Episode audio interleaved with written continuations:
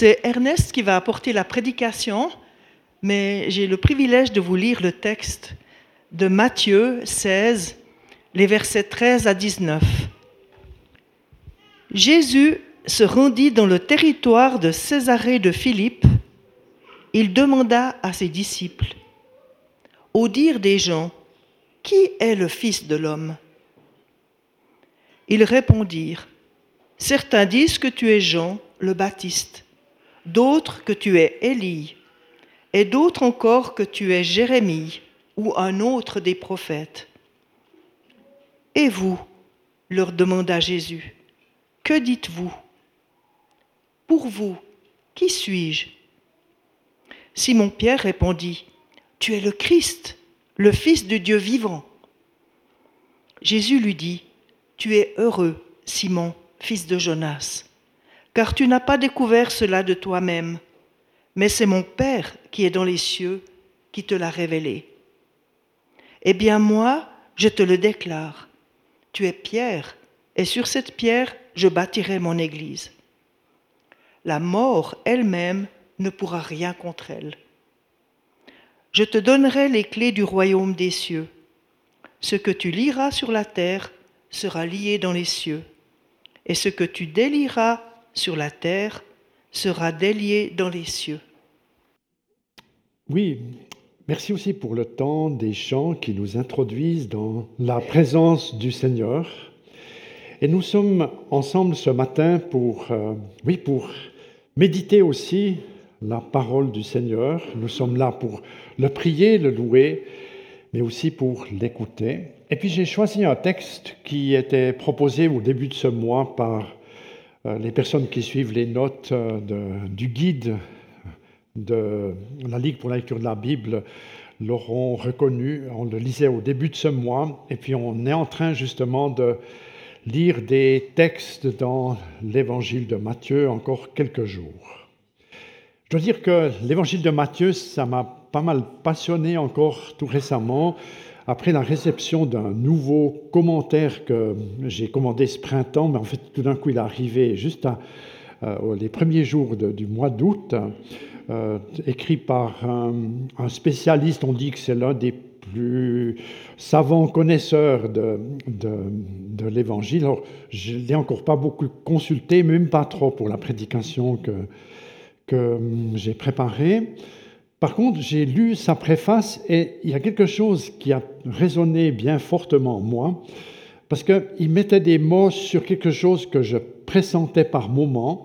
Il dit en fait l'évangile de Matthieu, c'est un jumeau, un peu jumeau au sens architectural, un peu comme un bâtiment, une église, euh, un, édifice religieux qui a deux tours, deux tours jumelles, c'est-à-dire il y a comme une construction architecturale de l'évangile de Matthieu où il y a, on pourrait dire, une chose qui est dite et puis il y a une autre affirmation qui accompagne la première qui est tout aussi importante.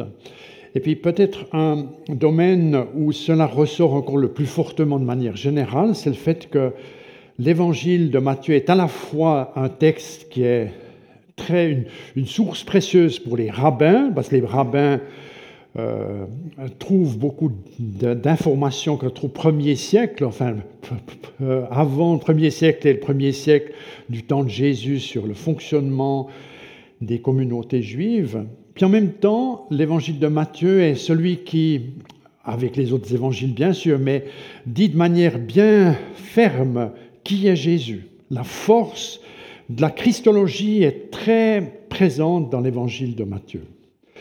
Donc euh, aujourd'hui, euh, je prends ce texte de, de Matthieu parce qu'il est question d'élargir la prière et puis j'ai intitulé le thème Reconnaître Jésus oriente la prière. En fait, il est intéressant de remarquer, j'ai quelques photos dans le cliché suivant, que où on pourrait dire nos parcours de prière, nos étapes que nous vivons sont souvent marquées par des attitudes de prière qui peuvent être un peu différentes. Par exemple, quand on est enfant, on a des prières d'enfants qui nous ont peut-être marqués, euh, des, des, exaucements qu'on a vécus. Moi, je me rappelle très bien de ma première prière où j'ai eu le fort sentiment que le Seigneur Jésus m'avait coûté. J'avais perdu un petit lapin pendant 24 euh, heures, et puis mon grand-père avait prédit que le renard allait le manger, mais on l'a retrouvé. Donc euh, le Seigneur, il est plus fort que le renard. Hein.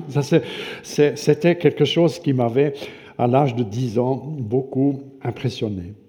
Et puis, il y a les prières qu'on fait peut-être euh, quand on est au début de la vie, euh, la personne de couleur sur, sur ma photo, enfin je les, ai, comme ça choisis, pour dire que peut-être on, on, oublie de prier, mais on prie de temps en temps quand il y a un examen, quand il y a un, défi important, on va pas trop à l'église, mais tiens, là, ça vaut la peine de prier, puis on verra si ça joue, parce que... Euh, il y a aussi d'autres étapes euh, où on se gêne un peu de prier. Euh, bien des gens disaient, mais je priais quand j'étais enfant avec ma maman, euh, et, puis je, je prie, je ne je, sais pas trop comment prier. D'ailleurs, ce ne sont pas les seuls, même les disciples ont demandé à Jésus, mais comment est-ce qu'il faut prier? Hein, Quand on se pose cette question, c'est déjà bien. Et, parfois, les prières, non, c'est l'image peut-être d'un couple qui se dispute, mais c'est pour aussi très bien être l'image de, gens déçus de la prière. Parce que des fois, quand on prend un peu des kilomètres au compteur, on prie des choses où le Seigneur ne répond pas comme on voudrait. Puis on est un peu déçu du grand patron. On se dit, mais il m'a pas entendu, ou bien est-ce qu'il existe vraiment, etc. Puis, vient peut-être au, au, train des circonstances de vie, je pense encore à l'enterrement euh, auquel certaines personnes d'entre vous ont participé à Courtelary la semaine dernière, où le Seigneur nous, nous convoque quand on prend de l'âge de plus en plus régulièrement à des rendez-vous, on, on, est un peu invité à repenser au parcours de vie, où on se dit, mais peut-être que je ne dois pas prier n'importe comment, peut-être... J'aime bien cette image où on voit des gens qui chantent et qui prient peut-être une prière préparée, parce qu'il n'y a pas de mal d'écrire sa prière, et de la, comme de la mijoter, comme on prépare un repas euh, qui, où on prend du temps de préparer sa prière. Alors, euh, aucune critique contre les prières spontanées, elles ont toute leur place aussi, elles sont importantes. Dans l'Évangile, il y a beaucoup de prières spontanées, mais il y a aussi des prières préparées. Pensez par exemple au livre des psaumes, hein. ce sont 150 prières préparées, euh, rédigées sur le mode euh, poétique. Et puis, je pense encore, parce que je pense à ça en lien avec notre groupe de maison, on, lit un, petit bouquin sur, les, sur sept petits mots tout simples dans les évangiles. Euh, le premier chapitre, c'est le mot Amen. Et puis, Amen, ça veut dire, oui, qu'on s'associe, que c'est la vérité. Quand on dit Amen au bout d'une phrase de quelqu'un, il y a bien des gens qui ne prient pas trop, mais au moins disent Amen au bout d'une prière. J'ai entendu récemment qu'un théologien alémanique avait, qui était aumônier, qui accompagnait bien des personnes en fin de vie, et puis il a écrit un petit bouquin, qui est très, le titre est très joli. Est-ce que l'Amen suffit? Ist ein Amen genug? C'est ça le titre original. C'est-à-dire, quand quelqu'un qui n'a pas l'habitude de prier, puis qui dit simplement Amen au bout. C'est important, les Amen qu'on peut ajouter. Parfois, on ne sait pas trop comment prier. On pourrait lire un psaume et mettre euh, son prénom à la place du rédacteur, et puis, ou bien au moins dire Amen. Seigneur, ce que je viens de lire, Amen. J'aimerais que ça, que ça soit la vérité pour mon cœur et mon chemin de vie. En fait, aujourd'hui, le texte que nous venons d'entendre tout à l'heure traite de la prière. Il y a beaucoup de différents types de prières. Hein. On en a déjà exprimé ce matin ensemble, par la louange, la reconnaissance, il y a l'intercession, on a prié pour des, mentionner des prénoms, il y a des demandes de pardon, la confession de foi. J'ai encore euh, découvert que pour aujourd'hui, il y avait euh, dans la liturgie morave, euh, le texte de la prédication, c'est Jacques 5, c'est l'onction d'huile pour les malades dans l'Église. C'est aussi une prière. Euh, je me suis dit, j'aurais aussi pu parler de Jacques V. Euh, est-ce que vous savez que peut-être euh, avant de consulter le monde entier et les spécialistes que vous connaissiez, on pourrait aussi prier pour ce qui vous concerne. Ça ne veut pas dire que, que Dieu opère toujours des miracles au sens où on le demande, mais du moins il nous accompagne dans nos cheminements. Et puis, c'est lui aussi qui peut inspirer euh, des spécialistes, les gens qui ont étudié les sciences, aussi celles de la médecine, euh, pour que les gestes qui sont les leurs soient, soient les bons. Pour euh, ce matin, j'aimerais parler d'une prière que le Seigneur élargit dans le cœur des disciples sur la base du texte que nous avons lu. Et j'aimerais aborder un premier point pour parler de la confusion religieuse qu'il y avait en Israël au temps de Jésus. C'est pas seulement au temps de Jésus, c'est avant aussi. En fait, euh, dans ce récit, on remarque que le Seigneur, il va dans la partie la plus au nord d'Israël. On pourrait dire, c'est près de la frontière du Liban. C'est en fait un, endroit qui est peu recommandable parce que c'est, à Césarée de Philippe, le siège de l'idolâtrie. Euh, aujourd'hui, on entend parler de cette géographie. Par exemple, le Hezbollah du, Liban, il, est par là-haut. les quelques agressions qu'il y a dans cette guerre actuelle en Israël, elles sont par le Hamas euh, vers la bande de Gaza au sud, donc beaucoup plus bas dans le pays. Mais au nord aussi, il y a une crainte que dans cette région de laquelle je parle ce matin, un conflit puisse éclater aussi. Puis il y a déjà des, menaces dans ce sens.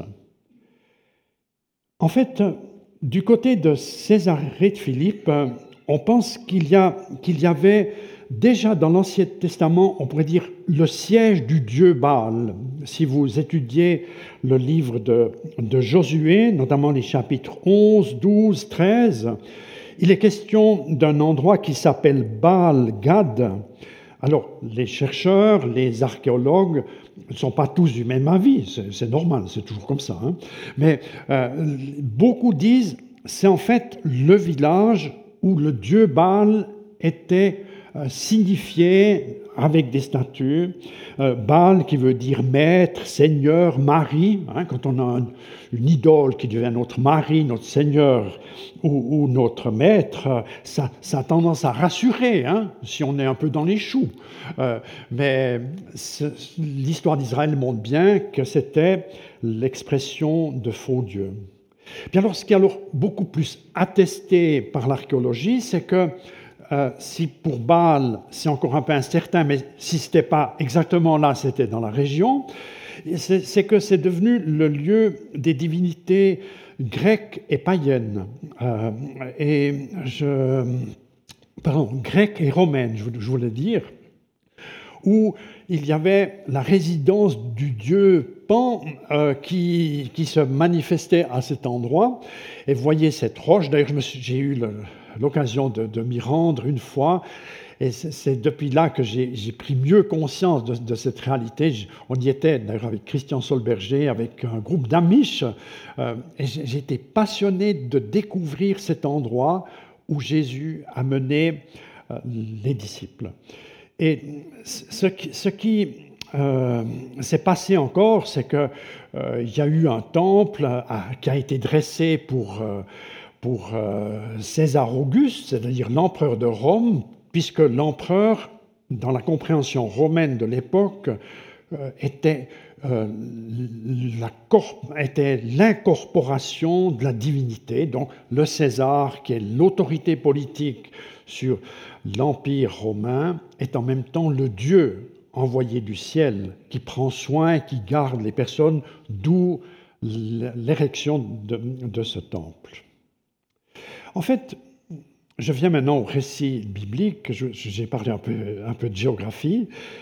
Jésus emmène ses disciples sous la forme, on pourrait dire, d'un voyage pédagogique. En préparant, ça, m'est venu à l'idée. Enfin, il y a, euh, dans les écoles, c'est très à la mode, il me semble. Hein.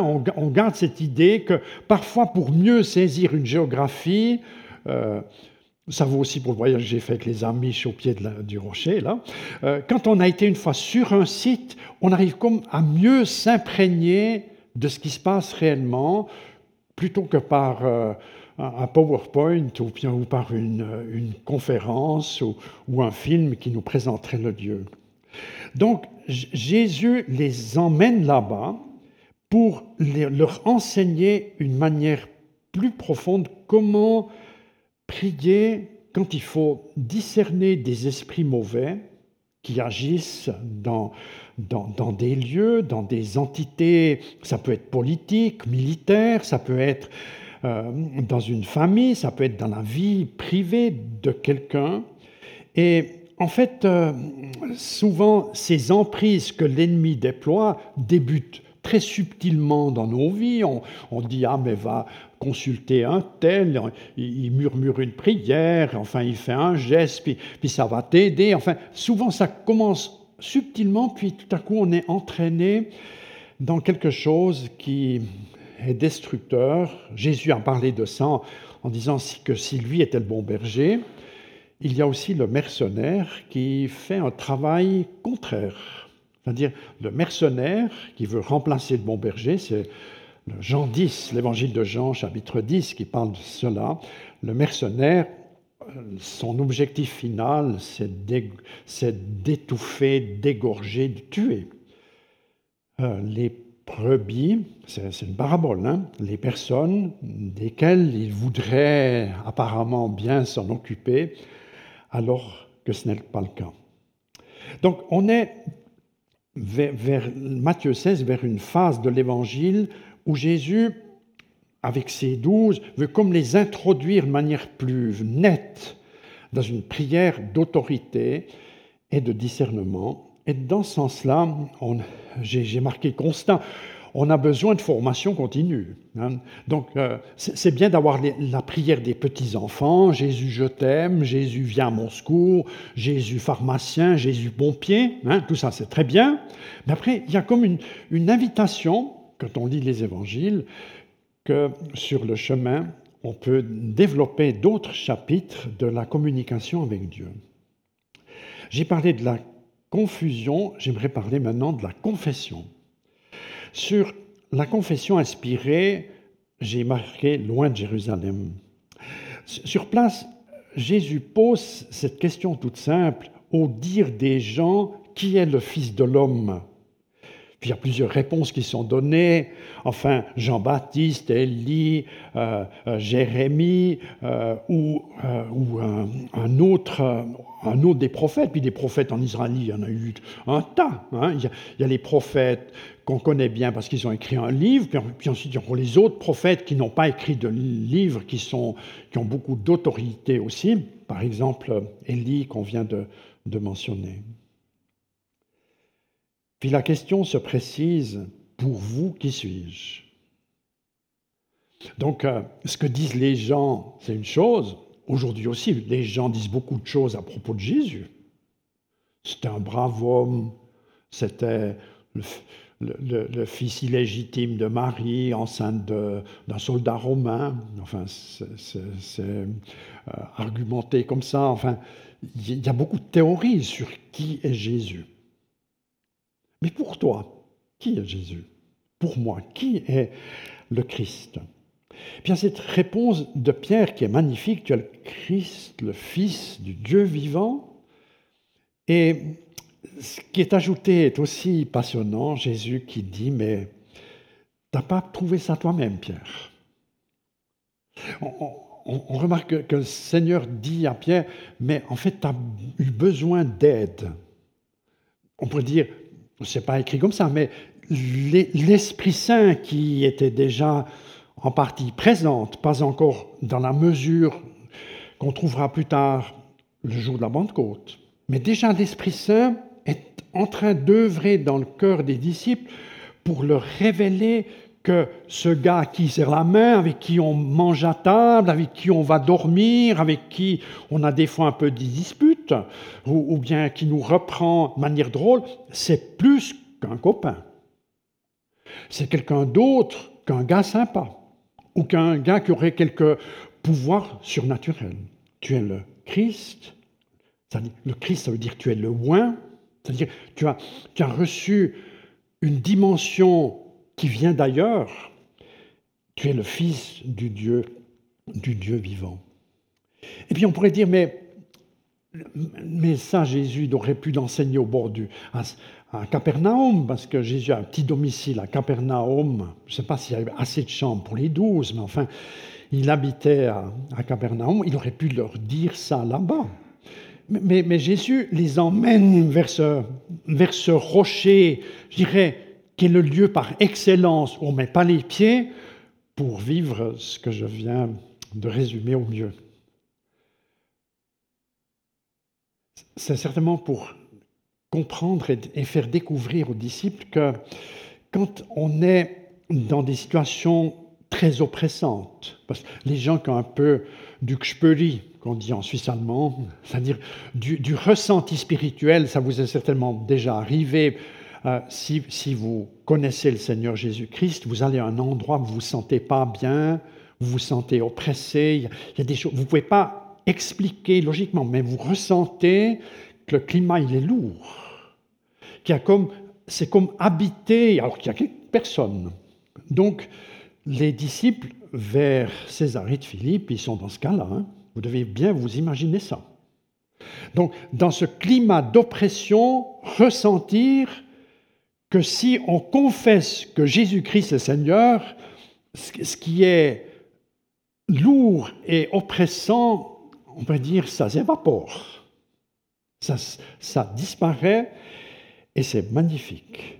Le fait de confesser à Jésus, tu es le Christ, le Fils de Dieu vivant, c'est inspiré par l'Esprit Saint, je l'ai dit, révèle à Pierre, puis à ses collègues, il n'est pas le seul, qu'il y a autorité dans ces paroles.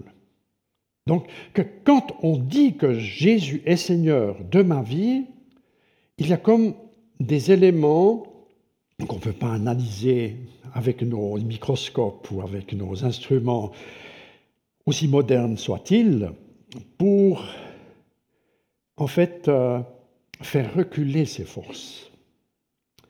Et puis, je vais dire la même chose à l'inverse. Quand devant de telles situations, il y a hésitation, résistance à vivre cet apprentissage, eh bien, la peur va nous coller à la peau. Et j'ai, pour avoir exercé le métier de pasteur, bon, je fais encore de temps en temps en tant que retraité, comme ce matin, mais j'ai quand même découvert qu'il y a beaucoup de chrétiens dans ce pays et ailleurs. Eh bien, quand on est vers cette thématique que j'aborde ce matin, on veut comme pas savoir. C'est une leçon qui fait la trouille. On n'aime pas euh, se coller à ces choses-là, on a peur qu'il y ait comme un je ne sais pas, un, retour de manivelle, ou bien il y a des chrétiens qui s'illusionnent, ah mais puisque je suis converti, puisque je parle en langue, puisque j'ai telle liberté que le Seigneur m'a donnée, eh bien, je ne suis plus du tout concerné par ça. Détrompez-vous. Détrompez-vous. Il y, a, il y, a, comme des endroits, même le Christ lui-même, hein, dans le jardin de Gethsemane, il mène un combat de prière parce qu'il voudrait au niveau de sa chair, être débarrassé du programme douloureux et épouvantable qui est devant lui, et il sait se positionner devant son Père qui l'exauce. Et puis, c'est intéressant, dans le récit, je ne vais pas parler d'un autre texte, mais dans ce récit, il y a le disciple qui, s'endorme, qui redorme et redorme encore. On a beau les réveiller, ils, dorment. Jésus le dit, dormez. Il y a beaucoup de chrétiens qui dorment aussi. Alors ce n'est pas à moi de juger ça, mais ne dormons pas. Laissons-nous réveiller pour être dans cette démarche. Un dernier point encore sur la construction solide. L'Église est bâtie par Jésus, ça j'aime bien l'architecte. Alors, on est content d'être ici à l'église évangélique ménonite de Tavannes, mais c'est voilà, c'est l'appellation d'un groupe de chrétiens, euh, de familles, de membres, d'amis qui sont là, et c'est Alléluia, c'est un cadeau, mais c'est pas nous qui construisons l'église. C'est pas. Alors, on est gérant de, de bénédiction, de grâce qu'il aime renouveler, mais C'est le Seigneur qui doit bâtir l'Église. S'il ne fait pas, alors tout devient humain et fragile, puis on est comme un club. On est autre chose qu'un club. Et puis cette Église, il l'a bâtie de manière magistrale partout dans le monde, aussi aujourd'hui. Puis aussi aujourd'hui, il ajoute des gens qui ouvrent les yeux et qui disent, tu es le Christ, le Fils du Dieu vivant. Puis on est comme ajouté à cette famille du Christ. Alors, je viens encore à ce troisième point, où il est question que, que cet accueil de la révélation et on peut dire la bonne réponse à la question qui est Jésus, ça devient une sorte d'ancrage solide. Et puis, et puis pour en souligner l'importance, d'ailleurs Jésus a beaucoup d'humour. Et puis il y a un humour qu'il a fait à cet endroit qui va bien en français aussi, parce qu'on a le texte en grec, euh, parce qu'il y a un jeu de mots entre tu es Pierre, ton prénom c'est Pierre, mais sur cette pierre, cette deuxième pierre c'est la confession. C'est-à-dire ce que tu as dit de juste, c'est une pierre. Ou bien certaines traductions disent c'est un rocher. Tu es Pierre, tu es Pétros, et puis ce que tu as dit, c'est Pétron. C'est-à-dire, c'est important que Pétros soit sur Pétron, que Pierre soit sur le caillou. Est-ce que tu es sur le caillou? Est-ce que tu es debout sur ce rocher qui, tient? Et c'est en fait comme ça que le Christ construit son Église. Euh, c'est magnifique aussi parce que l'apôtre Paul reprend l'image en disant, en fait, vous les chrétiens d'Éphèse, vous, vous, pouvez, vous, c'est pas noté ici, mais Éphésiens 2, verset 22, eh bien, vous qui avez la foi, vous êtes construits ensemble comme une maison spirituelle. Hein, c'est une image, c'est une parabole. Pour dire, quand on est chrétien, on devrait comme comprendre où Dieu veut nous emmurer dans cette, euh, dans cette euh, maison qui lui appartient. Ce sont des images pour nous aider à comprendre que pour fonctionner bien, on doit comme être incorporé dans, le corps du Christ. Ça ne veut pas dire qu'on n'ose pas bouger. Ça ne veut pas dire qu'on est enfermé. Ça veut dire qu'on est comme porté dans le ministère qui nous est donné, le service qui nous est donné, et on est solidaires les uns les autres par l'image de cette euh, construction. Et il y a maintenant comme deux promesses magnifiques qui sont faites, et je fais référence à, ce que je vous disais que j'ai découvert dans la préface du théologien allemand, dont le, le gros commentaire vient d'être traduit en français, et que j'ai lu la préface, où on sent comme les tours jumelles. Elles sont ici. Jésus dit dans ce cadre, les clés du royaume des cieux te sont données. Quand vous avez des clés, vous, êtes, vous avez de l'autorité pour prendre votre voiture ou pour entrer dans votre logement. Ça veut dire, disposer de clés veut dire, j'y ai accès. Et c'est très important de découvrir que dans la prière, quand on confesse qui est Jésus, il nous donne des accès. Pour, parler en termes modernes, il faudrait dire les mots de passe. Hein. pour, pour, entrer, puisqu'aujourd'hui on a souvent des mots de passe, hein, ce sont les clés modernes. Euh, bientôt, on va se faire implanter, je ne sais pas, c'est affreux ce que je dis, des, puces pour qu'on presse et puis les, ça ouvre des choses. D'ailleurs, avec euh, toute l'évolution qui se passe, euh, il y a bien des choses qui vont déjà qui sont en préparation dans cette dimension. Ça pose d'ailleurs certaines questions aux chrétiens. C'est un autre thème que je ne vais pas développer maintenant. Ça, c'est une tour. La deuxième tour, il y a l'autorité pour lier, délier. Ce, que vous allez délier sur la terre, je vais le délier dans le ciel. Ça veut dire que quand il y a des prisons, il y en a de toutes sortes par l'occultisme, par des héritages spirituels, par des troubles, euh, euh, des, troubles, psychologiques, des traumatismes. Je ne vais, pas faire une longue liste parce que c'est un peu un autre thème qu'il faudrait développer à un autre moment, il y a besoin d'être délié. Parce que sinon, toute sa vie, on va fonctionner dans l'ancien modèle.